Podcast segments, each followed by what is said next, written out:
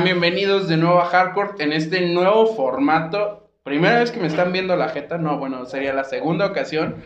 No estoy solo y es porque ahorita estoy acompañado de un integrante más de Hardcore que si bien no habían escuchado su voz, él estaba este, presente, ahorita va a estar más presente en esta nueva etapa de hardcore. Les habíamos dicho, se vienen cosas chidas, pero nos habíamos quedado como vato precario del Conalep intentando hacer rap. Entonces, este... Sí, pasó. Básicamente, lo que pasó es de que teníamos que acomodar ciertas cosas. Ya se dieron las situaciones y aquí tenemos, sin más preámbulo, a Spencer. Spencer, eres el productor de Hardcore. ¿Cómo te sientes con ese? Pues bien, primero que nada, gracias por invitarme, sobre todo el hecho de que, bueno, por primera vez estoy aquí frente a las cámaras, ¿no? Normalmente estoy tras bambalinas. Es correcto. El buen titán, el de Megamente. Eh, pero ahora sí, hoy me decidí, dije, bueno, vamos a hablar de Vamos a darle chance. Jalo, ¿no? pues bueno, como es costumbre, estamos echando un, un, traguito para acompañar la amistad, para acompañar las cosas y salud. Saludcita. Saluda a los que nos ven, a los que nos escuchan. Y pues bueno, ¿Qué, más les toca por decir en, esta situación a los que nos escuchan? Espero que estén felices a los que nos han seguido semana tras semana. Hemos tenido un crecimiento grande, gracias a ustedes. Espero que nos sigan apoyando en este proyecto. Y pues bueno, hoy tenemos el tema de pelis. Y para eso, pues bueno, un comunicólogo. Ya saben, e, este podcast tiene a puro licenciado puro licenciado. Nada, de hecho Arturo es ingeniero, pero bueno.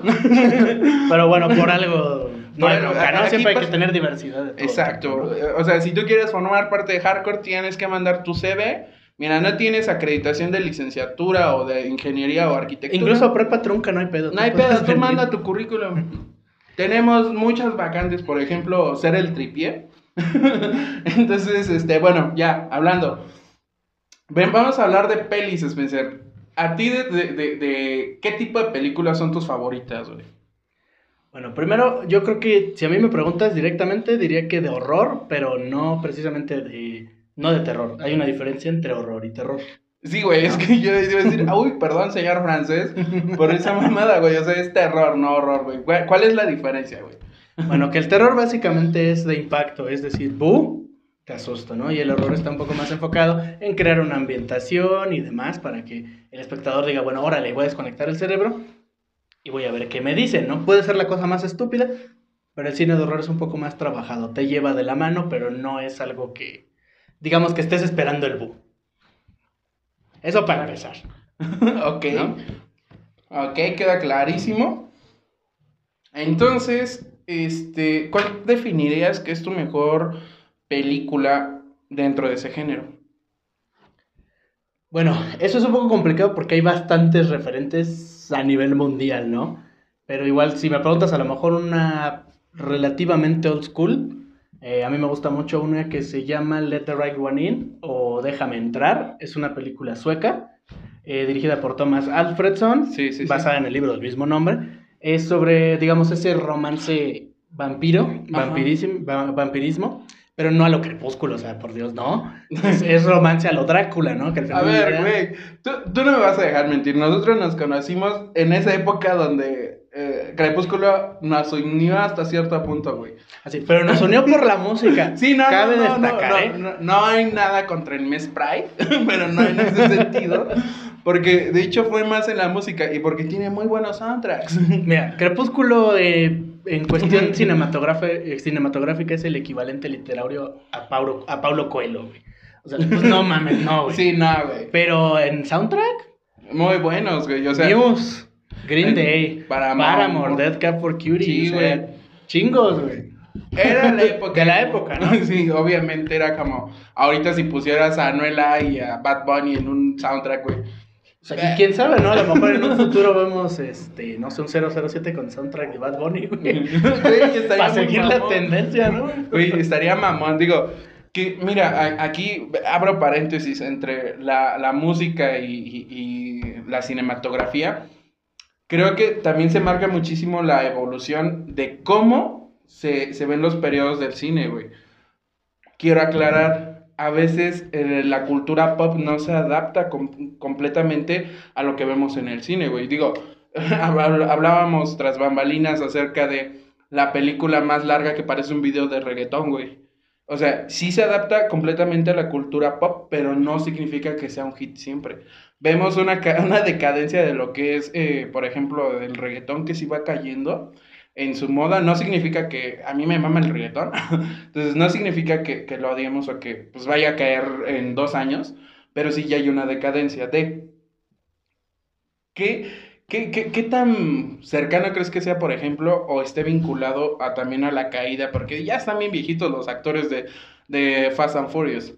¿Qué, qué tan vinculado crees que esté este, este, esta cosa, güey? Digo, ese paréntesis para O sea, el, el hecho de que esté cayendo el reggaetón con Rápido y Furioso. Ajá. ¿Crees que exista un vínculo o de plano no crees que exista un vínculo? Fíjate, es que pasa algo bien curioso y es que Rápido y Furioso es una saga que a diferencia de muchas otras, es conocida porque escucha a los fans.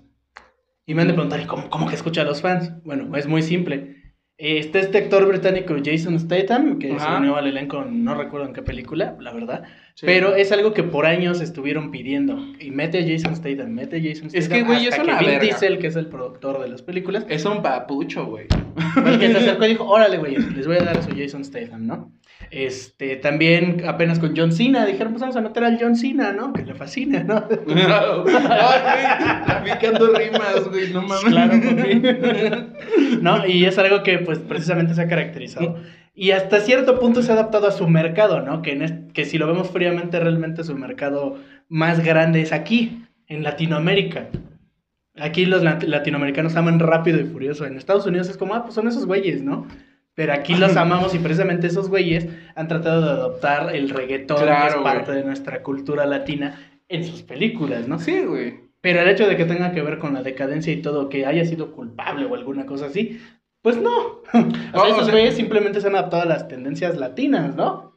Que la tendencia latina vaya Va bajando. de a lo mejor el boom del nuevo reggaetón. Me gusta decirle el nuevo reggaetón. Sí. Que, güey. uh, Porque hay una diferencia entre el reggaetón Sí, cuando güey. nació con. Sí, no, digo, si tú escuchas la ¿no? Desnúdate, esa canción que es buenísima. El rakata. Ah, güey, rakata. eh, exacto, Rakata. Sí, es o muy diferente, ¿no? Güey, incluso te das cuenta que, que han cambiado la- las canciones, o sea, escuchamos un reggaetón de prrr, eh, prrr, Rakata, güey, y, y cosas así. Y, y el reggaetón que ahorita Me tenemos, llamaron de emergencia, güey. güey, güey, es muy, muy diferente a lo que escuchamos ahorita de Raúl Alejandro, que ya suena más pop, Sí, güey. que de hecho inclusive está, bueno, muchas veces incluso cuando lo ves de fuera dices, no, pues es que el reggaetón es lo mismo, pero sí se ha notado una evolución. Claro, güey. Hasta, o sea, en cuestión musical, o sea, sí ha habido como cierta experimentación. No Güey. solamente ha sido como, güey, vamos a poner el tan, tan, tan. Sí, no, ahorita ya es un... sí ha habido, pues, también en cierta forma también, no sabría decir si es un derivado, que no llamaría como un derivado directo, pero van un poco de la mano a lo mejor porque han pegado en la misma, este, se puede decir en la misma época, en el mismo momento, el trap, ¿no? Güey, es que me. A ver, voy a extender una corcheta de este paréntesis enorme. Porque si bien el trap nace de la cultura afroamericana que crece en los años 90, 80. Harlem. Harlem, exactamente. Pero no significa. NWA, uy, NWA. Perdón, se me Oh, eh, perdón. Expresión de felicidad. Pero bueno, e- en ese periodo también hay, hay distinta evolución, porque la música no nada más se busca, o sea, se busca, pero llega de, de- de- de un solo lado. Eh, el exponente más fuerte de la música de rap es Estados Unidos. Por supuesto. Entonces, al tener bastante influencia en la música electrónica, el rap, con Lil Jon y bastantes exponentes que se van incorporando, por ejemplo, el que golpeaba a su esposa, Este, Chris, Brown. Chris Brown, que empieza... Güey, está culero Sí, que sí. te recuerden por eso, pero bueno. Sí, pues güey, perdió su fama después de eso. Exacto, o sea, sí. Cambió Es su fama. Ya saben, golpear mujeres no es chido. Entonces, siguiendo con la línea, güey, está mal eh, que desvinculemos solamente al trap como un crecimiento en el ámbito latino. Tuvo un crecimiento en el aspecto este, europeo. En Países Bajos se desarrolló muy diferente el trap. Porque si bien, o sea, sus, los tintes del trap son básicos, güey. Misógino, hablar de drogas y que yo soy una verga.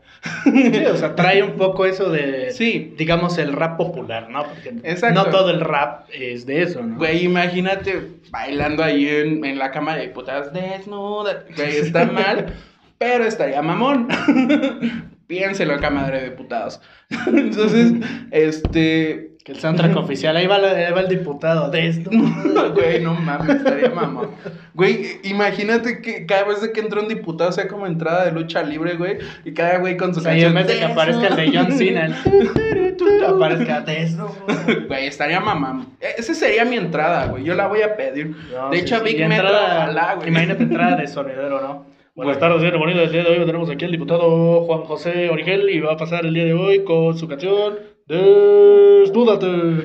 Güey, no mames.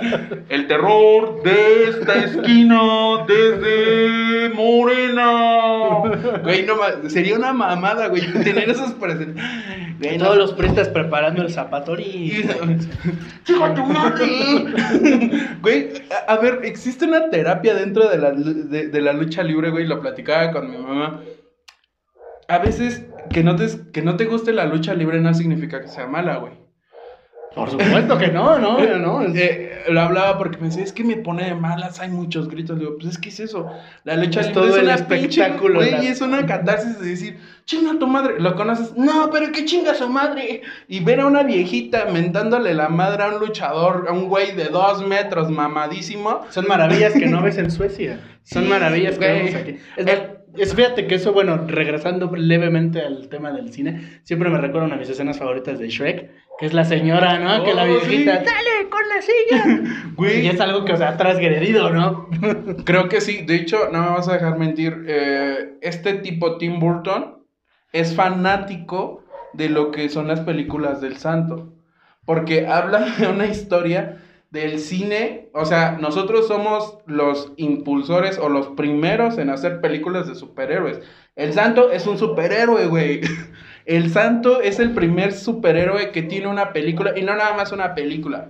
El santo contra las mujeres. Cómics, películas, no mames, es- programas de TV, o sea, sí, o sea, todo el culto de, de- al Sí. santo, o sea, sí es algo que traemos muy arraigado aquí. ¿no? Antes de regresar a las películas y de mamarnos en el desvío de todo esto. Güey, empezamos por reggaetón, pero olvida eso. No, sí, es que al final del día la cultura se impregna un poco de todo tipo. La cultura es cultura. La cultura es el reggaetón cultura, es cultura. No cierto. Fríamente, pero que fríamente Sí, güey, pero no sé por qué, pero presiento que nos va a llover arena con un chingo de reggaetoneros. O sea, los No, de rockeros nos van a decir, Ay, ¿cómo que el reggaetón es cultura? Este, ándale, sí, güey. Porque van a hacer comentarios con el olor a humedad. Ah, no se crean. no el activo de Guayaba y... Tú no sabes Güey, de música, sí. morro, es borro pendejo. Te A voy ver, a ¿en el Chopo? Nah, güey, la neta es muy chido. Sí, sí, sí. Hablábamos de rock, güey. O sea, a mí me gusta el rock un chingo. Me mama una de mis bandas favoritas, es Muse. Pero, ¿de qué estábamos hablando antes de que pasó? Ah, sí. Güey, ¿consideras que hay un luchador o a ti te gustó la lucha libre como para que marcara tu infancia? Pues mira, yo no tuve un acercamiento como tan, digamos, tan directo con la lucha libre. Eh, al menos no la de aquí, o sea, yo crecí un poco más con todas estas películas de SmackDown vs. Raw, del WWE, No, sí. este, Undertaker, eh, Hulk Hogan, Umaga, güey, The no- Rock, Umaga, este, ¿cómo se llama? André el gigante. Ah, no güey. mames, güey. Eh, toda Güey. esa banda, ¿no? Y aquí, o sea, digamos que hubo una época en la que dije, bueno, vamos a ver cómo es la de aquí. Pues de aquí el Gronda, la Parca, güey, el Sí. pinches, este, el Cibernético, cibernético, güey, sí. Y toda esa banda. Y la verdad es que uno pensaría, bueno, es que qué violentas son las pinches luchas. ¿no? No. Pero es que, pues realmente es, es el espectáculo, es la espectacularidad de Güey. pues, ver a los luchadores, ¿no? Todos sabemos que son mame. Pero, Pero la verdad es que cumplen el objetivo. cumplen el objetivo muy chido. Y la neta, como pueden ver, este físico no es del que aguanta 40 minutos en un ring. Además, mira, mejor ves a dos cabrones eh, agarrándose a putazos, Sí, a lo mejor e inventándose historias para el público, que andar viendo güeyes agarrando animales, güey, que se peleen entre Güey, ellos, eh, güey. muy simple, puedes decir, esos cabrones nada más hacen puro teatro. Güey, rífate ¿Qué un teatro, güey. O sea, sí, güey, aventarte la tercera cuerda, pero bueno, la neta son unos artistas, saben comunicar. Tú seguramente te sentiste identificada con uno de ellos y fue tu primer superhéroe. Ahora sí, regresando ya de nuevo a las películas, dime Spencer, ¿cuáles son las películas o los estrenos de este año? A ver, ¿qué hubo con eso? Bueno, primero importante, como todos sabemos, este año va a estar muy cargadito, pero sobre todo porque pues muchas Güey, del año pasado se trajeron para este año. Y estoy segurísimo que muchas de este año se van a estar moviendo para el otro, o Claro. muchas incluso del año antepasado se van a estar moviendo, ¿no? Por ejemplo, en este caso tenemos este, El Conjuro 3, que de hecho se estrenó hoy, este, Exacto. 4 de junio. Ya que Oh, al momento de grabar, güey. Al momento de grabar ya está tanto en HBO Max en fuera de aquí de México porque legalmente la podemos ver aquí hasta el 29, ¿verdad? O sea, ya día 1 en HBO Max. Pero ya está disponible, ¿no? O sea, está en cines y está en otros lados que yo no voy a decir, pero que todos sabemos, ¿no? Pero todo el mundo ya quisiera. Todos sabemos lo que es tener un parche, ¿no? Gui- Codo, codo, guiño, guiño, ¿no? Exacto. Pero por eso digamos de relevante, ¿no? Y como breve nada más, esa, esa película ya no fue dirigida por James Wan, el cual es el productor de todo el universo del conjuro y, ni, el director de las dos primeras, ¿no? Eh, para referencia, igual James Wan fue el que prácticamente hizo Soul, ¿no? Y Soul fue su proyecto universitario.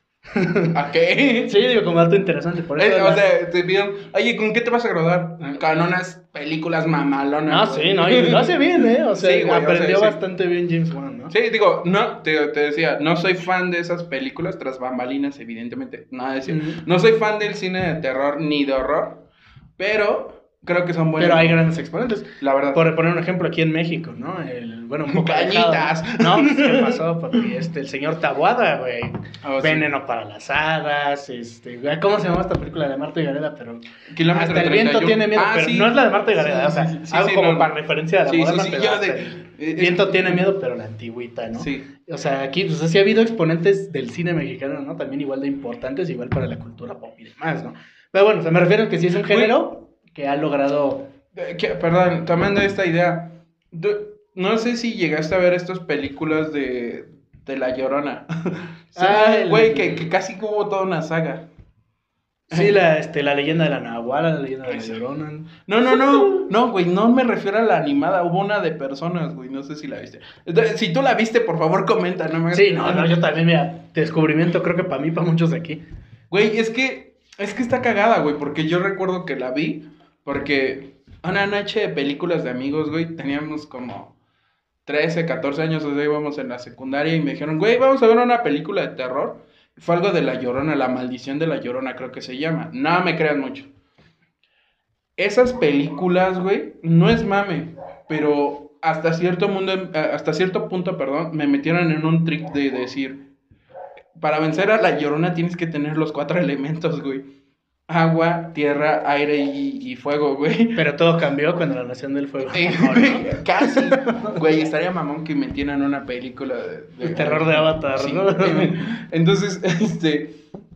eh, En este pedo, güey, no es mame. Tengo ahí una botellita de agua, güey. No tengo ya tierra, güey.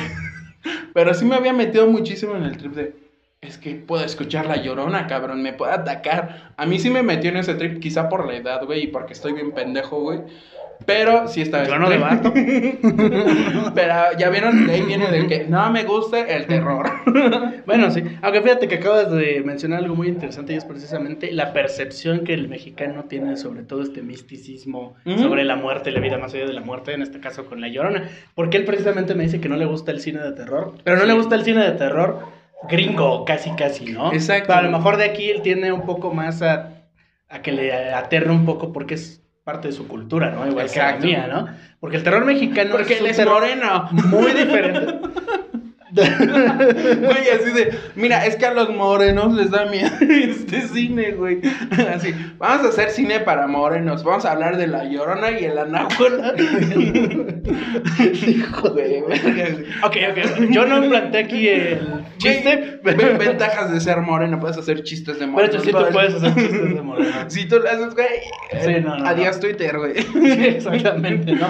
Pero bueno, siguiendo con. Pero, que- pero buena analogía, ¿no? Buena analogía, ¿no? Pero bueno, terminando con el Conjuro 3, también tenemos este, básicamente la misa sagrada para el mexicano, es decir, Rápido y Furioso 9, Regreso de Toreto, la familia que ha muerto y regresado de la muerte y han tenido un desastre de línea temporal como X-Men.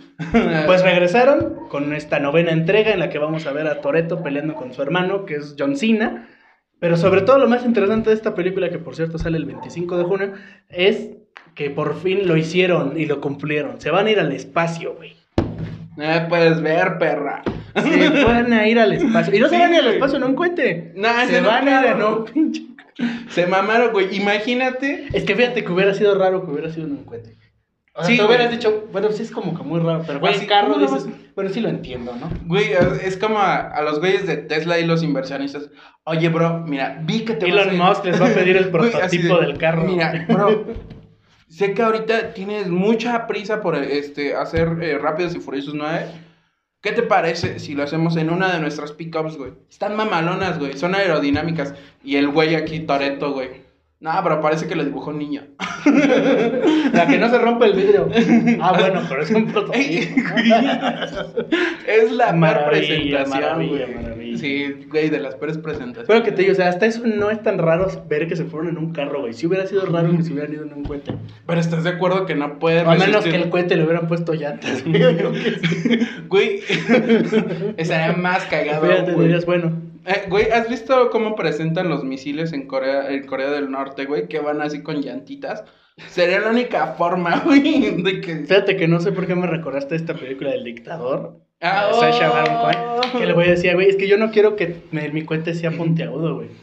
¿Por qué? Pues porque mira, yo lo, o bueno, no, al contrario, yo pido que sea puntiagudo y no redonda, güey. ¿Y por qué? Ah, pues muy sencillo, porque si es puntiagudo, cae, se clava y explota. Pero si es eh, redondo, va a rebotar, güey, y a lo mejor regresa aquí, güey. y los científicos así de. Eh, güey, Esa eh, probablemente el dictador va a ser un buen escritor del guion de, de, de Rápidos y Furiosos. Sí, sí, sí. Güey, no, la neta, es una, güey, a- aprovechando de este tipo de comedia tan ácida, güey. Probablemente muchos no hayan visto, ay, güey, ¿cómo se llama? Ayúdame a recordar. Es un comediante que hace una falsa biografía de un, eh, de un güey que idolatra a, al güey naranja. ¿Cómo se llama el expresidente? Naranja, que es una naranja, güey. El expresidente Donald naranja. Trump, eh, que idolatra a Donald Trump. Ay, verga. Si me acuerdo, va a aparecer aquí por el editor. Básicamente lo que nos acordamos, porque yo Sí, es bueno. que puede ser cualquier cosa, güey. Exacto. Puede ser la descripción de cualquier capítulo. de la Puede ser, puede ser South. Park a la verga, güey. No, es, es una buena película, güey. Y de hecho me recuerda muchísimo a eso, güey, porque es un güey completamente estúpido. Amo ese tipo de comedia, güey, porque es una comedia. esa que- comedia que es chusca, o sea, bueno, que dentro Es- de su mensaje. O sea, es tan estúpido que no crees que sea real, güey. Ah, sí. Aunque fíjate que también el fin de la comedia es el hecho de incomodar. O sea, si la, Claro, si la comedia no incomoda, no sirve. no es güey. comedia, güey. No es comedia, güey. Precisamente por eso es que el cine de este señor de Sha- Sacha Baron Cohen, el mismo que vimos en del dictador, que vimos este, en la de. En esta película se llama Bruno, en la de Borat. Es Borat, amigo. Ah, ya no va a aparecer ese, ese güey hace comedia política. Exacto. O sea, se burla de una realidad. es que por eso me acordé, porque es una maravilla. actor, güey. Sí, el Sacha Baron Cohen. Que ese güey, de hecho, iba a ser Freddie Mercury. En que vez de. es- En es- vez es de muy buen este, actor, ¿Cómo se güey. llama? Rami Malek, ¿no? Sí, nada. Porque si tiene el parecido físico Sí. más a Freddie Mercury que Rami Malek, pero Rami Malek no lo hizo mal. No, no, la verdad, bastante verdad es que bien. Me hubiera gustado que en la sala de cine hubieran pasado con las charolas de cocaína, pero cada quien. cada quien. Güey, hablando de la comedia incorrecta, güey. ¿Qué, qué, qué tanto opina, ah. ¿Qué tanto opinas de esta cancelación que se ha dado referente a la comedia por ser incorrecta, güey? Pues mira, precisamente aquí hay una cuestión que ha empezado a surgir a partir de que Internet empezó a tomar más voto, voz y voto dentro del mundo eh, político, social, económico y demás, ¿no? Que son los famosísimos Social Justice Warriors o los guerreros de la justicia social, ¿no? Por poner un nombre. O para la banda de los que cancelan todo, básicamente. ¿no? Y es que haz de cuenta Las que muchos de ellos, yo no puedo decir que no tengan fundamentos porque pues, yo no soy quien para Para que me cancelen ahorita mismo. Pero más bien lo que pasa es que simple y sencillamente ellos ven comedia que para en esos entonces era algo muy cómico, muy gracioso y era muy normalizado. Hoy en día se puede interpretar de otra forma, ¿no? Como pasaba, pasó mucho con Apu, ¿no? Que a lo mejor para nosotros Sapo siempre fue un personaje recurrente de los Simpson, que siempre era gracioso, que tenía lo suyo. Sin embargo, ahora estas personas que tienen voz y voto, y digo no todas porque hay mucha gente que es preparada, que tiene estudios, que sabe cómo está la cosa, así de- también no Güey, nos vamos a que Güey, vamos, va- vamos a retornar a los que solamente nos conocen por YouTube. Tenemos otro capítulo donde uno de nuestros invitados que forma parte del crew hace un comentario muy similar y dice, es que, saludo Arturo, espero que haya salido bien de tu operación. no podemos hermano. decir el nombre porque pues, No, se enoja Arturo, güey. Se enoja Arturo. enoja Arturo, se- Vayan a cancelar a Arturo, güey. no, Arturo, espera que salga chido de la operación. Es que le echaron pulish a los ojos, güey. Entonces, A la verdad. que es Optimus Prime, ¿o qué? a huevo, güey. Le echaron aquí. Entonces, este, estábamos hablando acerca de Dios y dice: Tu fe en Dios es proporcional a tu, a tu nivel académico. Y ya. Bueno, siguiendo con el podcast, es algo similar, güey, pero creo que, o sea, sí es cierto. Cuando tú identificas que la sociedad te está cancelando porque no entiende tu, tu comedia o no, no entiende tu broma, vamos a hacer una broma, por ejemplo, de la violación de los niños adentro de la iglesia, güey. No es mi culpa que lo estén violando en la iglesia, güey. Yo no soy el que los viola. Los viola un cabrón por el cual no se ha hecho justicia. Nada significa que sea contra los católicos, güey. Significa que es contra la sociedad que no exige las condiciones necesarias para hacer cubierta esa necesidad, güey. Y es ahí, o sea, creo que va más allí tu comentario, güey. Porque en ocasiones es más fácil decir, chinga tu madre, dijiste que abajo las personas de... Que son violadas, güey. Pues no, güey, simplemente Sí. no es se que les da fíjate que es un arma de doble filo, porque, o sea, también dentro de eso también hay causas que han sido justas, o sea, no podemos decir que todo lo que quieren cancelar es negativo. No, claro. Porque fíjate, que es bien chistoso la dicotomía que existe en ese discurso que tienen estas personas, porque al mismo tiempo que se están quejando de que están, fíjate, Mira, que mira. veas- nada más para que te rías rápido. güey. Querían que el Señor de los Anillos en su texto cambiara la palabra enano por persona de baja estatura. Así como existe gente de ese, de ese tipo que no entiende que el enano, de hecho, es una especie dentro de un libro de fantasía, Sí. también existe esta otra gente que dice, bueno, es que sí hay cosas que, pues hay gente que por años Güey, a le han ver, estado lloviendo, ¿no? yo, yo tengo y un dices- punto. Bueno, puede ser, pero al mismo tiempo que defiendo a estas personas me enojo porque eligieron a una chica guapa que canta muy bonito como Ariel en La Sirenita, güey. Güey, yo ahí tengo un punto. Y va específicamente eso, güey. En un libro de fantasía dicen la sirenita. y dicen, ¿por qué es negra? Puta madre, no le pusieron color a la sirenita. En la caricatura parece blanca, güey. No significa que sea blanca, güey. O sea, yo también tengo ahí un punto. Es como si dijeran, todos los enanos son blancos. ¿Cómo por? Así de, ¿por? ¿De dónde? O- ok, no, y- incluso, güey, pueda que no exista. Aunque claro que ese folclore del enano viene de Eh, Europa esa- y en Europa, exacto, pues, exacto, o sea, no vamos a pedir que aquí los enanos sean blancos porque vamos a decir, a ver, bro, como que no se asemeja a las Iba a decir- condiciones. iba a decir una- Eh, o sea, no, pues aquí los enanos no son enanos, güey, son Es- mexicanos. ¿Son tabasqueños? No, es cierto, raza. Saludos al Tabasco. Pero, güey, güey, les ha llovido muy feo. Ah, chiste otro. Es que siempre se inunda, no es cierto. Sí. y olviden eso, no se inunda Tabasco. Retomando el tema de lo que sí podemos hacer y no poner condiciones óptimas para su desarrollo social, económico y sustentable, porque no somos sus políticos, somos sus comediantes. Aclarando eso, Aclarando eso, si te tienes que quejar, está en la Cámara de Diputados Sí, local. con federal. nosotros, bueno, está la caja, pero no. nosotros realmente no vamos No a hacer nada. ni madres, No es nuestro hermano. trabajo. Sí, no, nuestro trabajo básicamente es decir estupideces mientras bebemos. Así que, Sí, o sea, pueden ver aquí, por eso salud.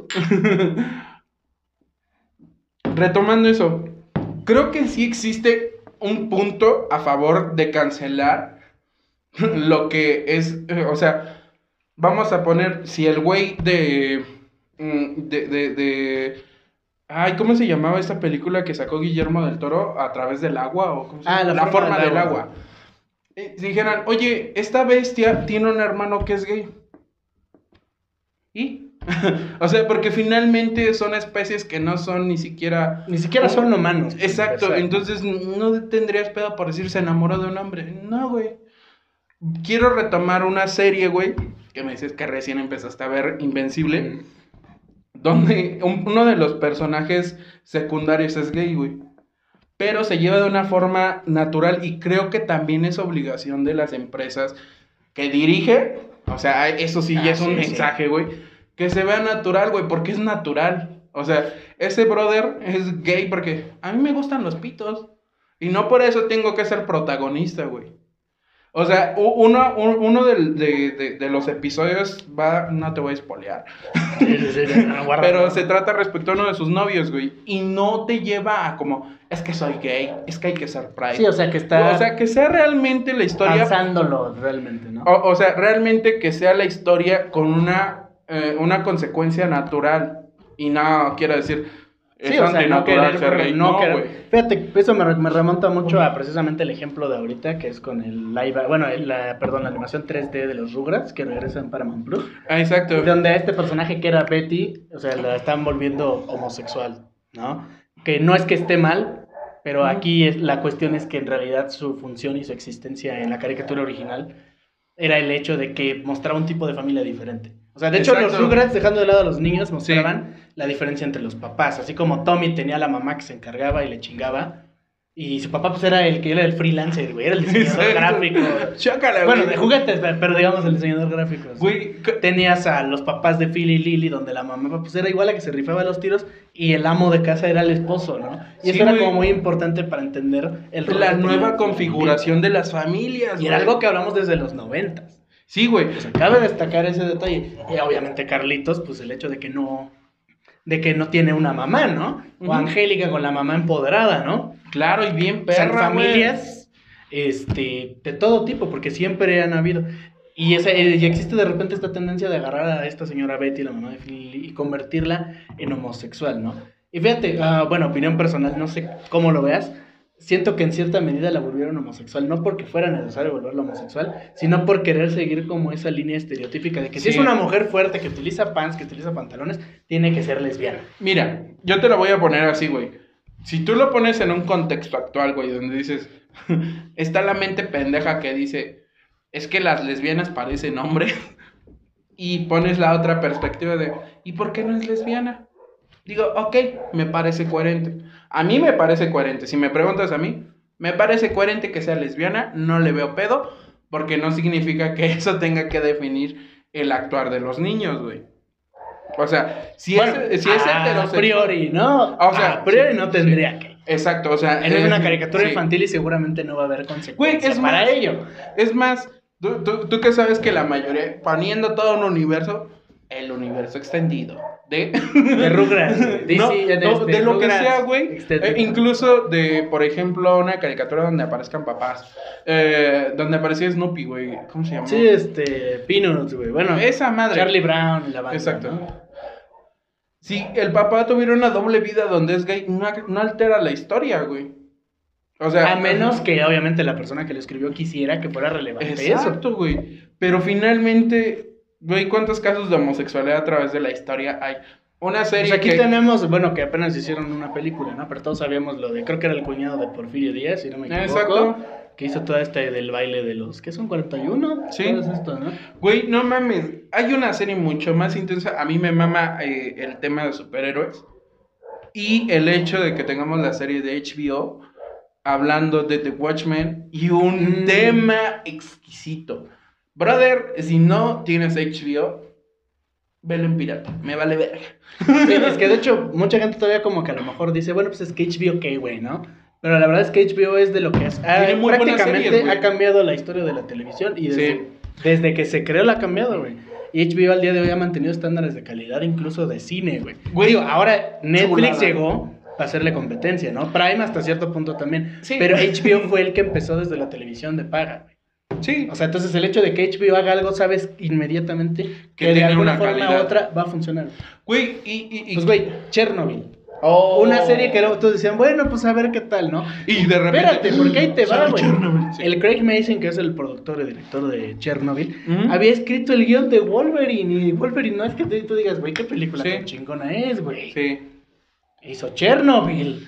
Sí, la verdad, digo, tú tienes que... O sea, el HBO le dio la oportunidad. A pesar de esos tropiezos, que todos tienen tropiezos, ¿no? Sí. Todos los directores tienen tropiezos, ni no hay ninguno infalible hasta, o sea, todos. Entonces, eso, pero esa es la cosa, o sea, ese güey le dieron chance y creó una maravilla, ¿no? Claro, güey. La verdad es muy buena la serie de Chernobyl. Sí, digo, y son cinco capítulos, esa, esa serie, miniserie de cinco capítulos, ha destronado muchas series que pueden durar Sí. muchas temporadas. Que, que- Grey's que Anatomy, quizá, pero- ¿sabes qué es lo que esperamos aquí en México?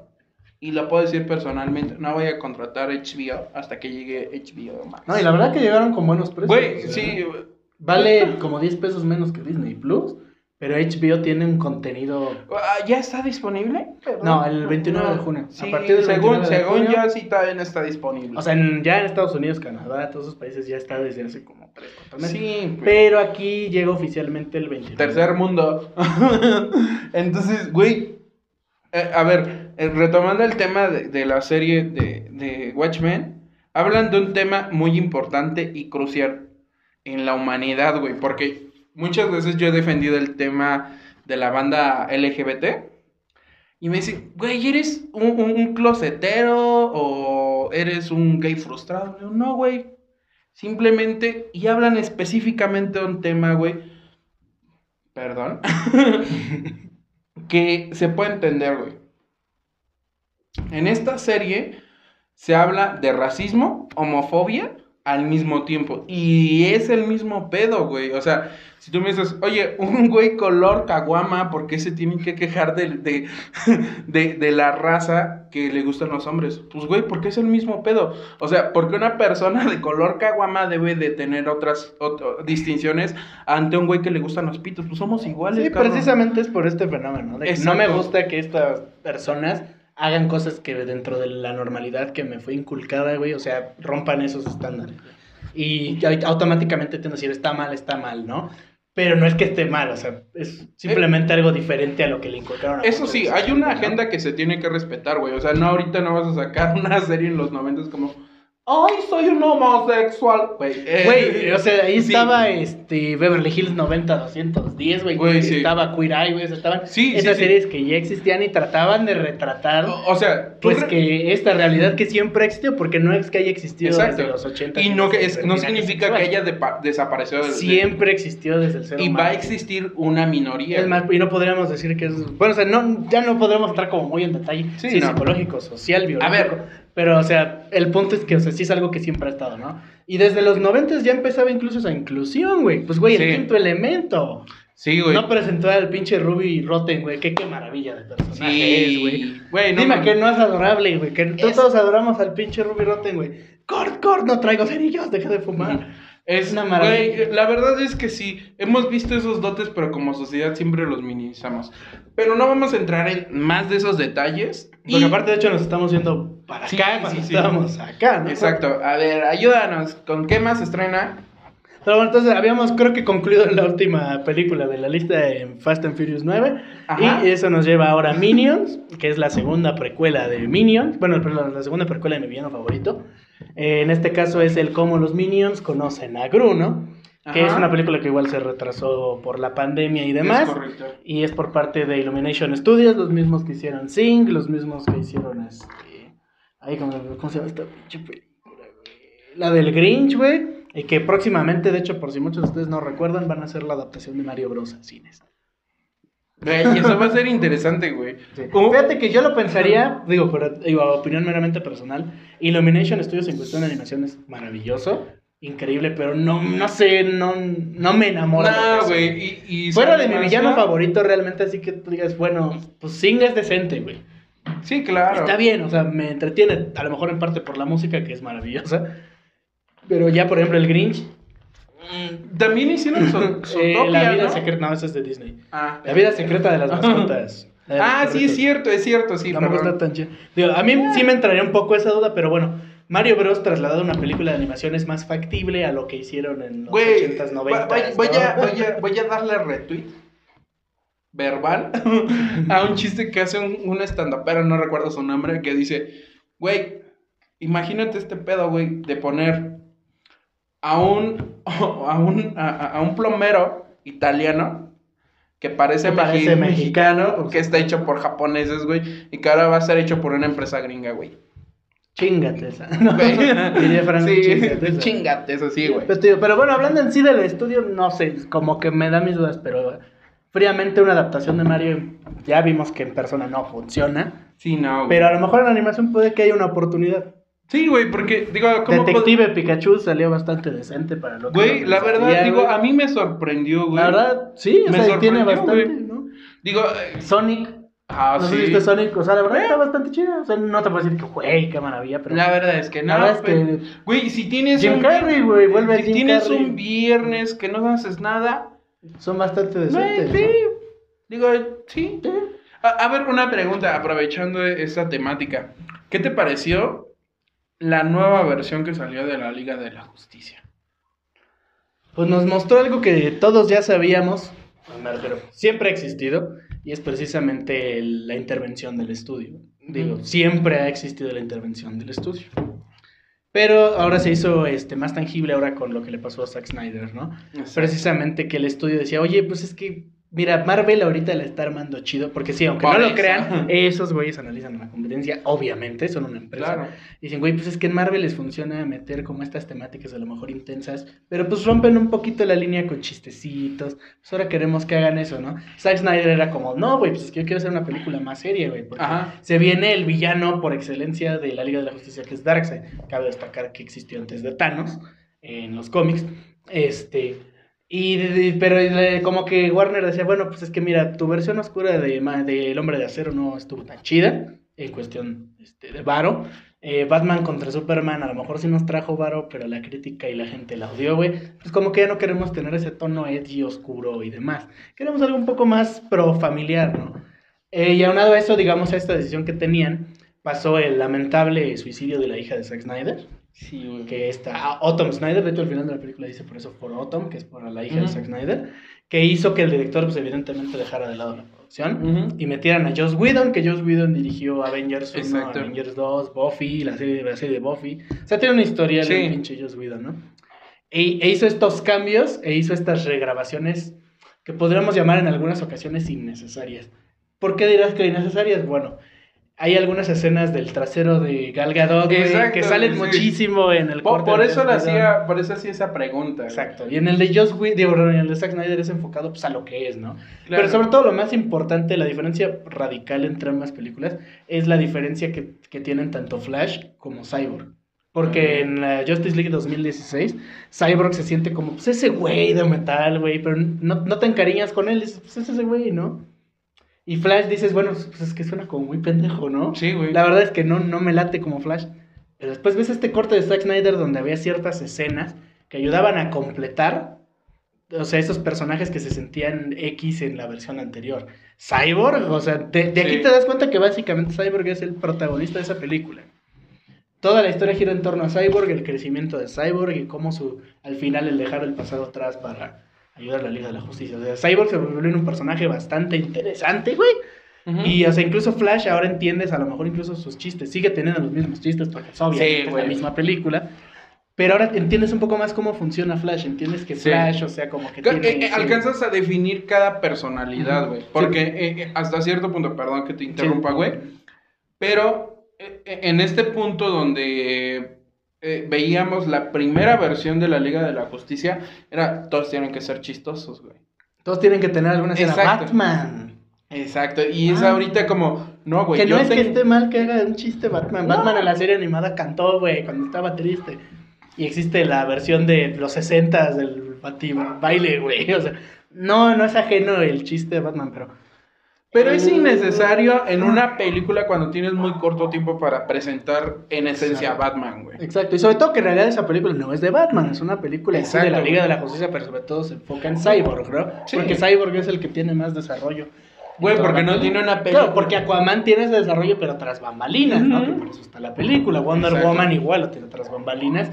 Y Batman en una película que nunca veremos, lo tiene tras bambalinas, ¿no? Perfecto. Ahora vamos a cortar eso para seguir con el listado, güey, porque nos estamos Sí, no, no. mamando. No, y está chido y está chido, ¿no? Este, eso me lleva, por ejemplo, también se va a estrenar este Spider-Man 3, No Way Home, Exacto. que es la película que creo que de esta lista es la que más gente está como con, Güey, ansias de ver qué está Eh, pasando, ¿no? Incluso la de Doctor Strange está dejando muchísimo que desear.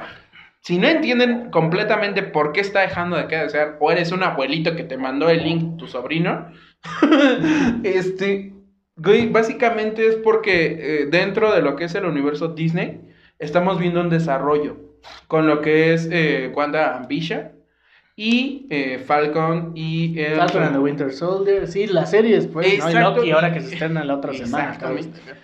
Ah, de, de acuerdo a lo que estamos grabando, es la siguiente semana. Quizás ustedes lo estén A viendo mejor después. este viene después, 9 de junio, para que, lo, para que sepan, pues.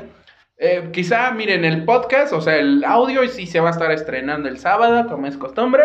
Pero el video, pues miren, el productor le pueden hacer de a pedo ese güey. Entonces, Pero antes de Loki, por lo menos, yo creo que sí. sí sale. Pero bueno, estamos viendo un desarrollo prometedor, güey, porque no nada más nos hablan de que vamos a ver putazos, sino vamos a ver un desarrollo del multiverso, güey. Sí, Entonces- que es algo que han tenido hasta cierto punto como que tocado muy bajito. Exacto, güey. que han- Pero que incluso Emma Stone, si no me equivoco, ya sacó a decir yo sí. Es que fíjate que algo pasa bien raro en esa película, güey. Porque Andrew Garfield, de hecho, recientemente, hace como dos semanas, dijo en una entrevista que le hicieron, güey, pues es que a mí nunca me llamó Marvel para grabar mi madres, ¿no? Y todos, pues que no lo habían llamado. Y además, Ujú. Stone, apenas que le entrevistaron para Ujú. Cruella, dijo, pues es que yo tampoco salí en la película, güey, pues yo estaba grabando Cruella. Sí. O sea, y entonces está como ese raro, ¿no? Y Tom Ah, sí. Holland, no, güey, nunca los vimos. Pero al mismo tiempo, Alfred Molina, que era el Doctor Octopus de versiones Exacto. de Sam Raimi, dijo, sí, güey, ya estoy en la película y soy el Doctor Octopus de Sam Raimi. Sea, ese güey, de huevos, yo soy, güey.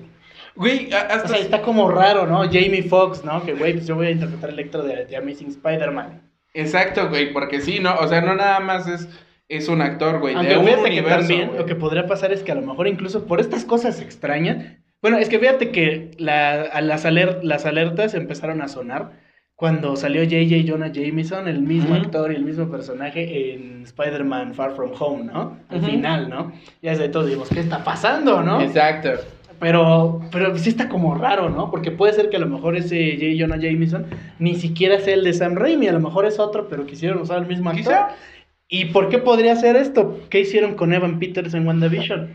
Exacto, Porque güey. fíjate. que ni siquiera tuvo. Si a mí me lo preguntas, sí, no. me parece que haya tenido un mal final. De hecho, me No. parece que tuvo el final acorde a lo que te estaba planteando la serie. Sí, güey. es- Pero el problema fue que Disney... Porque fíjate, fue tanto problema de los fans que se empezaron a hacer sus pinches teorías. Güey, las teorías saltaron. Problema güey. del pinche Paul Bettany, el pinche Vision, porque estaba diciendo, ay, es que voy a ver un crossover con un actor con el que siempre quise estar, que era el mismo, que lo destacar. Y también Disney, porque, o sea, esos güeyes son conscientes que Evan Peters era Quicksilver. O sea, me refiero que el pro, o sea, los tres, hubo culpa de tres, de esas tres partes. Esa serie se, se creó todo un hype. Eh, eh, eh, se creó una burbuja innecesaria, güey. Exactamente. Porque no necesariamente está proyectando un universo alterno, güey. Simplemente está proyectando una necesidad de esta pendeja, güey. Sí, sí, sí. O sea, bueno, o sea, digamos, en, en esencia sí, podríamos decir que es No un- quiere decir que es la- un mini sí. universo que creó esta mujer, pero es Sí. en un Eh, él lo dijo bonito, yo dije pendeja, pero no es necesaria esa palabra. ¿No? O sea, claro que evidentemente, como sabemos por análisis y todo y por cómo se fue la historia, todo fue para el solamente para calmar, incluso si tú lo ves de, de la forma secuencial de la serie, güey, es para calmar una necesidad que eh, la bruja Sí, que necesitaba, tiene, porque en las Sí. películas a lo mejor no hubiera funcionado. Exacto. Porque fíjate que eso es lo interesante, que estas series están contando historias para conectar eh, sucesos que a lo mejor en una película no funcionan o más bien no, no llamarían tanto. Incluso... Pues Falcon and the Winter Soldier, güey. Sí. No sé si le echaste el ojo, pero es una serie. in- Bueno, a a mí me Sí. parece fenomenal, güey. Güey, Y me parece al fenomenal porque presentar es a cada uno de... tan diferente, güey. Te abre el universo de que sí existieron todos los Capitanes Américas que existieron, güey. Güey, el primer Capitán América negro, no porque sea color caguama. me- No, pero sí, se supone Güey, que es hubo una uno, historia ¿no? muy buena, güey. Y Sí, la güey, verdad, es una maravilla de- Una historia que no tiene que ver con. Sobre que todo el hecho de que no, no le fue tan fácil como para Sam aceptar el Capitán América, ¿no? Sí, güey. la siguiente película, no sé, de Avengers viéramos al pinche Sam y ya es el capitán y sería como, "Oh, bueno, pues le dieron el escudo, pero pues chido, ¿no? Pero aquí, o sea, le agarras hasta cariño, ¿no? Dices, Sí, güey, güey. que de por sí siempre ha sido un personaje que Sí. muy, se me hace como muy tierno, no sé cómo. Sí, güey, como, como que no lo ves como, ah, sí, yo O puedo sea, sí dices, güey, es que este güey sí puede ser el capitán. Así como, tú vete a la banca en lo que Sí, enfrentamos a Thanos, no. Yo vería más No. corrompible al Bucky. Exacto, exacto, ¿no? Pero me refiero, o sea, que fue interesante, ¿no? Bueno, antes de seguir con eso, porque tenemos una lista bastante Larga, gran- larga. Llevamos, creo, tres. Y llevamos bien poquitas películas. Pero bueno, al final del día eso es lo interesante de hablar con tus compas de cine, güey, que empiezan a salir otras pelis y otros productos, ¿no? En sí, a lo mejor otra cosa, The Eternals me parece una serie. Güey, sí, digo, perdón, una buena. película que puede ser bastante interesante. Primero, Va- o porque sea, sí. la dirige la recién ganadora del Oscar, Chloe Zhao, que- por Nomadland. De hecho, incluso hasta el tráiler Ujú. se ve una propuesta visual diferente a todo Sí. lo que ha hecho Marvel. y segundo, porque The Eternals, mucha banda no, está, no sabe. Sí, no. eh, pero de hecho, Thanos perteneció a los Eternals en los Exacto. cómics. Es hijo de los eternos. Bueno, primo de uno de los eternos. Y Sí, o sea, tuvo, protagonista. tuvo que ver un ratillo ahí. Exacto. Pero sobre todo, mucha gente, digo esto ya un poco, va un poco más tras bambalinas, pero para que vean qué interesante es todo esto. Es que los Eternos son, bueno, son hermanos de creador con los Endless. Que los Mm, sí. Endless son de DC Comics, son de Sandman, un cómic increíble que va a ser adaptado, de hecho, para A ver, güey, díselos en español. Se llaman. Es que no tiene traducción en español. Sí, güey, sí. ti- Ah, bueno, sí. O sea, ah, Sandman, sí, si sí, lo sí, tradujeras, sí, sí. sería como el coco, No, no, claro. güey, me No, el refería- hombre del saco. ¿no? No, no, es que son los los Eternals Eternals, sí y tiene están, ¿cómo se traducción a los llaman Eternos. los, los hombres místicos que incluso eh, hay una venta como de, de pulgas, güey, que van ahí los guardianes de la galaxia? Ah, no, los- es, que, es que de hecho eso es Sí, otra güey, cosa. porque son una, son Los endless que yo te digo Sí, son los los endless. conceptos. No, espera, los endless no esos son los guachos. Los. Este, Sí. sí, los estos viejitos Los, sabios que ah, ven sí. todo el universo. Pero me refiero a los Ah. endless son producto de DC Comics, o sea, son la, la contraria. Pero el mismo autor, Neil Gaiman, fue el que escribió ambos, ¿no? Y de hecho, hasta No, conceptualmente ¿cómo se parecen mucho. Claro que Marvel es como más, obviamente. Aquí puedes poner una línea. burbuja de que se está expandiendo mi cabeza, güey, porque me estoy acordando. Es que se llaman, eh, son, no, no son los eternos, son la, los person la, estos entes como cósmicos, güey, que de hecho de los que desciende Galactus, que son estos entes Ah, místicos. los. Este, ay, ¿cómo se llama? Donde creo que. No estoy seguro, la verdad, no me acuerdo.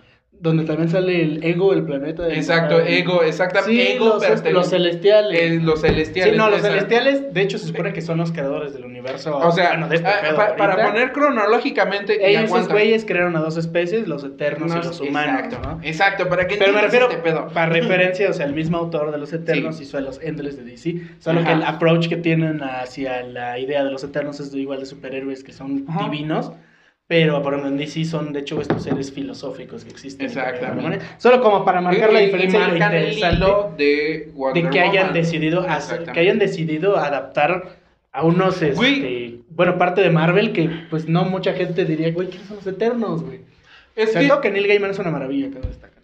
hay una cosa muy marcada, güey. Muchas veces decimos, ¿eres DC o eres Marvel?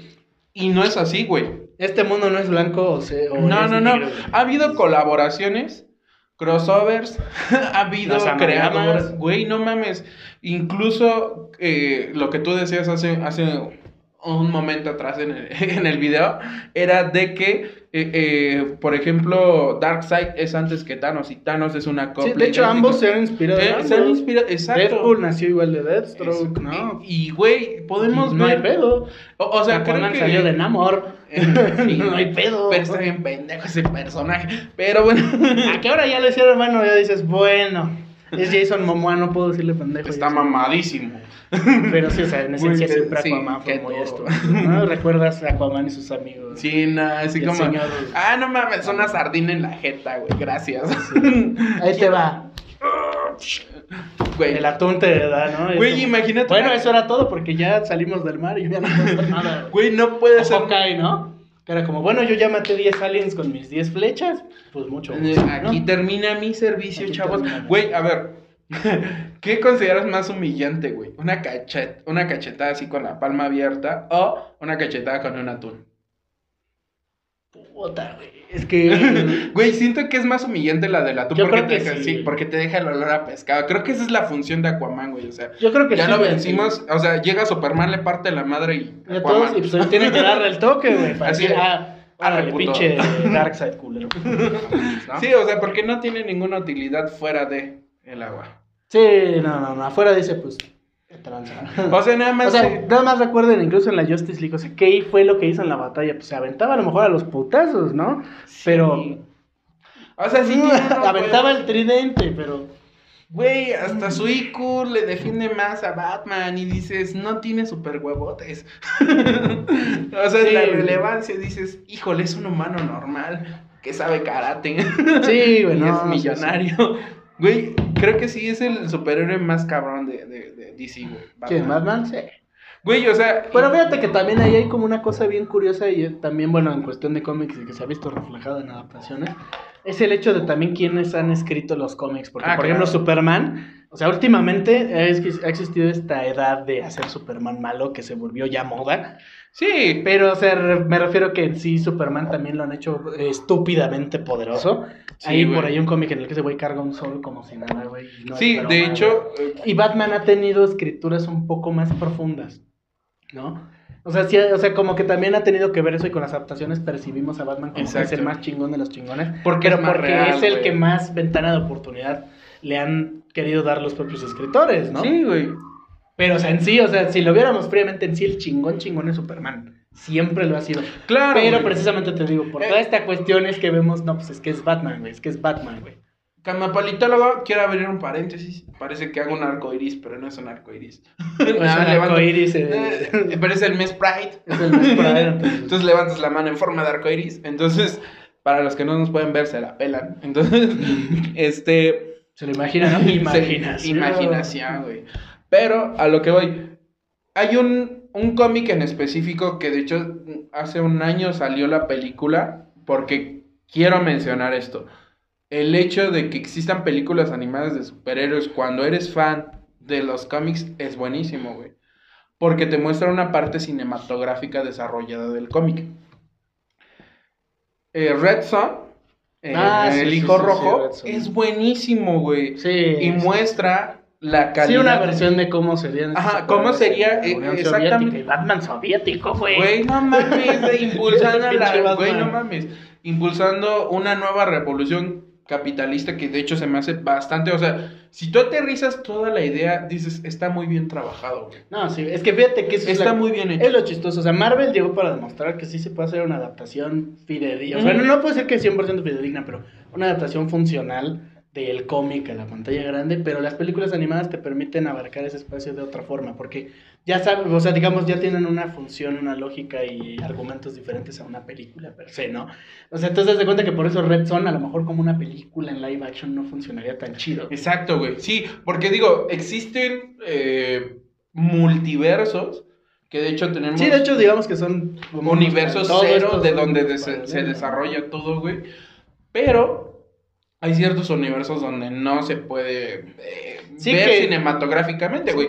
El desarrollo de mascotas de los universos de, de- Sí, por o ejemplo, sea. Sí, y eso también en parte se debe a que precisamente Está hay obras artísticas que funcionan Sí, güey. de acuerdo a su arte, ¿no? Yo, yo siempre pongo, fíjate, mucho el ejemplo de En Llamas, la de los Juegos del Hambre, porque supone que en el libro el aviso que está para la banda, para avisar que viene la revolución, es a través de un pinche pan, güey. O sea, una vez que llega el pan, esa banda ya sabe que hay que aventar los putazos. Pero obviamente eso en cine, pues se ve muy estúpido. O sea, en el libro Sí. cobra sentido porque dices, pues, güey, el pan es un símbolo de esto y de aquello. Pero en el cine dices, güey, ¿cómo que por un pan, güey? Sí. O sea, ¿qué es el trapo, el trapo, el trapo, güey? Cómete un pan. No. O sea, entonces ahí tuvieron que cambiar la jugada, ser un poco más directos, ¿no? Sí, el símbolo del sinsajo. Y es que esa es la cuestión interesante de adaptar una, a una película, un cómic o un libro, que tienes que hacerlo funcional de acuerdo al arte al que lo vas a ver, Por eso el cómic pasado a la animación no tiene tanta diferencia y de hecho Sí, se conserva mucho el sentimiento y demás y hasta dices, güey, qué maravilla. Pero en cine se pierde algo, precisamente porque estás viendo güey, personas, es que cambian viendo... las cosas, güey. Exacto. Cambian los y es que aparte tienen que, es que tienen que cambiarlo. Sí, porque son no- cosas Porque diferentes. es lo que te digo, lo que funcionó en el libro no funciona en película. Dile esto a, a la persona mamadora con la que vayas al cine y te dice, oye, es que el libro es mejor. Pues sí, pendejo, porque aquí tengo una Pues sí, puta y aparte pantalla, para güey. empezar el libro no te limita por dos horas. Exacto, Y güey. tienes más información, tienes más Exacto, desarrollo güey. No puedes y retroceder, güey. Obviamente, es más, quieres ejemplos fidedignos de un libro trasladado a película tal cual, tienes el nombre de la rosa de Humberto Eco, güey. Ese güey escribió el guion tal cual escribió la película Y es lo mismo pedo, no puedes decir que una cosa es Exacto. peor No que sé qué película habla, güey, pero Ah, exacto. digo, por poner un ejemplo, ¿no? También está esto. Güey, es que te sacas pinches referencias bien Pues es que, güey, y- yo de, así, mo, por Sí, no, y el nombre de la rosa te gustaría, bueno, digo, a ti te Sí, gustaría. de hecho sí. ¿Cómo está? Güey, de hecho sí vi media película en, en el nombre de la rosa, güey. Porque existe un dilema perfecto, güey. Para. eh, eh, les voy a poner esta pregunta, güey. Porque es base central de esta película. ¿Jesús recibió las sandalias regaladas o las compró él? Porque es una base central en lo que se contempla como parte fundamental de la religión. Si las compró significa que los sacerdotes puedan acumular riqueza. Si se las regalaron significa que las personas comunes les tenemos que dar diezmo. Entonces es una base muy cabrona, güey, donde vean esa película. La neta es de que sí ubico perfectamente. No, sí, sí, el nombre de la rosa Güey, es... eh, es, es sublime esa película. Es viejita, güey. No, sí, pero mm, aparte está Sean Connery que recién falleció, pero maravilla. Pero sobre todo es el hecho de que existe todo este misticismo sobre un libro maldito. Exacto, Y la chingada, y al final cuando descubres qué libro es, que no recuerdo si la película dice qué libro es, Sí, no. pero no, sí no queda claro que él sí sabe qué libro es. Sí. La Divina Comedia de Dante Alighieri. y comprendes eso y dices, güey, A, a ver, a- aquí quiero. se te rompe el paradigma cuando entiendes que el No, libro mejor no maldito... abras de paréntesis de, de Dios, porque. No, no, de hecho sí, no, no tengo... alabado sea el dinero. No, no es cierto. Este. Algo con la que quieras finalizar, aparte de decir que Jennifer Lawrence es perfecta. No es cierto. este, güey, creo que no nos dio tiempo de hablar de todo el listado de películas. No tenemos tiempo. Sí, no, no, no. Porque nos fuimos a la verga con muchas cosas, pero dinos alguna conclusión que quisieras dar, a enunciar algunas películas especiales que quisieras que, que- que vea la gente. Bueno, yo a lo mejor les diría las que consideraría que son las más prometedoras que vienen en este año. Y una que a lo mejor, miren, yo no soy muy fan de este director M. Night Shyamalan, el que dirigió este, Señales, este, ¿Mm? la del niño de Veo Gente Muerta, ¿cómo se llama esa película? Este, el sexto el se- sentido. sexto sentido, sí. Este, y esas pelis, pero hizo, sacó un tráiler de una película que se llama Viejos, donde se supone que son güeyes que llegan a una playa, pero con el pasar del tiempo se dan cuenta que están envejeciendo muy rápido y no saben por qué. O sea, se me hace una propuesta bastante interesante. Sale Gabriel García eh, Bernal, acaba de explicar. Yo creo que también está Dune. Dune está basado en el libro de Frank Herbert, que para quien no sepa, Dune fue la inspiración de Star Wars. Pero en esta ocasión es dirigida por Denis Villeneuve, el mismo que dirigió Blade Runner 2049 y que dirigió este, Arrival y Sicario. Buenísima Sicario, güey. Eh, también, si acaso, otra interesante podría ser eh, la versión del Suicide Squad que hace James Gunn. James Gunn es el director de Guardianes de la Galaxia. Ya saben cómo trabaja estas películas Sí. con, con, Con un poquito de matiz. de los, Sí. los raros, güey, y demás. A lo mejor y ya nada más para terminar de, de aquellas que a lo mejor son de fácil accesibilidad, Halloween Kills, la secuela para el regreso de Halloween. Como muchos de ustedes sabrán, Halloween regresó hace algunos años este, de parte de Blumhouse, la productora, no, la nueva productora UF, que hizo muy buen trabajo, la verdad, trayendo una secuela de Halloween muchos años después y está... Muy bien trabajada. Muy bien trabajada la vieja escuela, güey. O sea, la verdad es que está muy bien hecha. Halloween Kills promete bastante. Y por último, nada más como mención especial que este año se estrena Songbird o la canción que dirigió Michael Bay, perdón, el de Transformers para el coronavirus. Vamos a ver COVID explotando, chavos. Literalmente, él- todo el mundo sabe que Michael Bay es que se cae una hoja de papel, explota a mitad de. Exactamente, entonces, pinche COVID va a explotar a la verga. Entonces, además de ver la eh, combustión instantánea en personas, algo adicional que quieras este, mencionar. Al respecto, pues no, nada más que, pues, güeyes, vayan al cine a apoyar, porque como saben, o sea, está Sí. complicada la situación, pero tanto Cinépolis como Cinemex, que son nuestras distribuidoras aquí en México, la están pasando bastante mal. Y pues, no les quita nada ir de vez en cuando y aparte no teman porque les vaya a pasar algo. La verdad es que están súper limpias, están a cada rato sanitizando y los están separando por espacios. ¿No? Y también tomen sus precauciones, chavos. O sea, Sí, o sea, dejando Ya. de lado que se limpien, obviamente van a estar con el cubrebocas encima. si ustedes mantengan sus precauciones, reactiven la economía, ya se los he dicho. O sea, no les voy a decir quédense en casa porque realmente hay sectores que dependen de esto: el turismo, restaurantes, personas de servicio público, personas de limpieza se están quedando en Sin la trabajo, calle. porque no. Güey, no mames. Entonces, reactiven la economía, reactiven las cosas porque no vivimos en un mundo solos. Entonces, chavos, salgan, pero salgan con precauciones. No le hagan caso al semáforo verde, o sea, sí pasamos al semáforo verde. Cuando vean este video ya Pero eso no quiere decir que se confíen, no quiere decir que van a quitar O sea, sigue existiendo que vas a hacer COVID, tus cabrón. besos de tres, que ojalá regresaran, güey. Eh, por Dios, ojalá. Pero- Mira, Pero no, o sea, todavía no estamos en ese punto. güey, la tiesa Lucy. Ah, chinga. Voy a dejar ¿Estás. No, pero voy a dejar ese paréntesis. Experimenten qué es la tiesa Lucy. Lo vi en una película. Investiguen qué película, pero es bastante buena. Y hasta aquí despedimos este capítulo de la semana. Afortunadamente vamos a tener video, vamos a tener audio. Entonces van a verlo primero en Spotify, en Podcast Google, en eh, podcast de iTunes.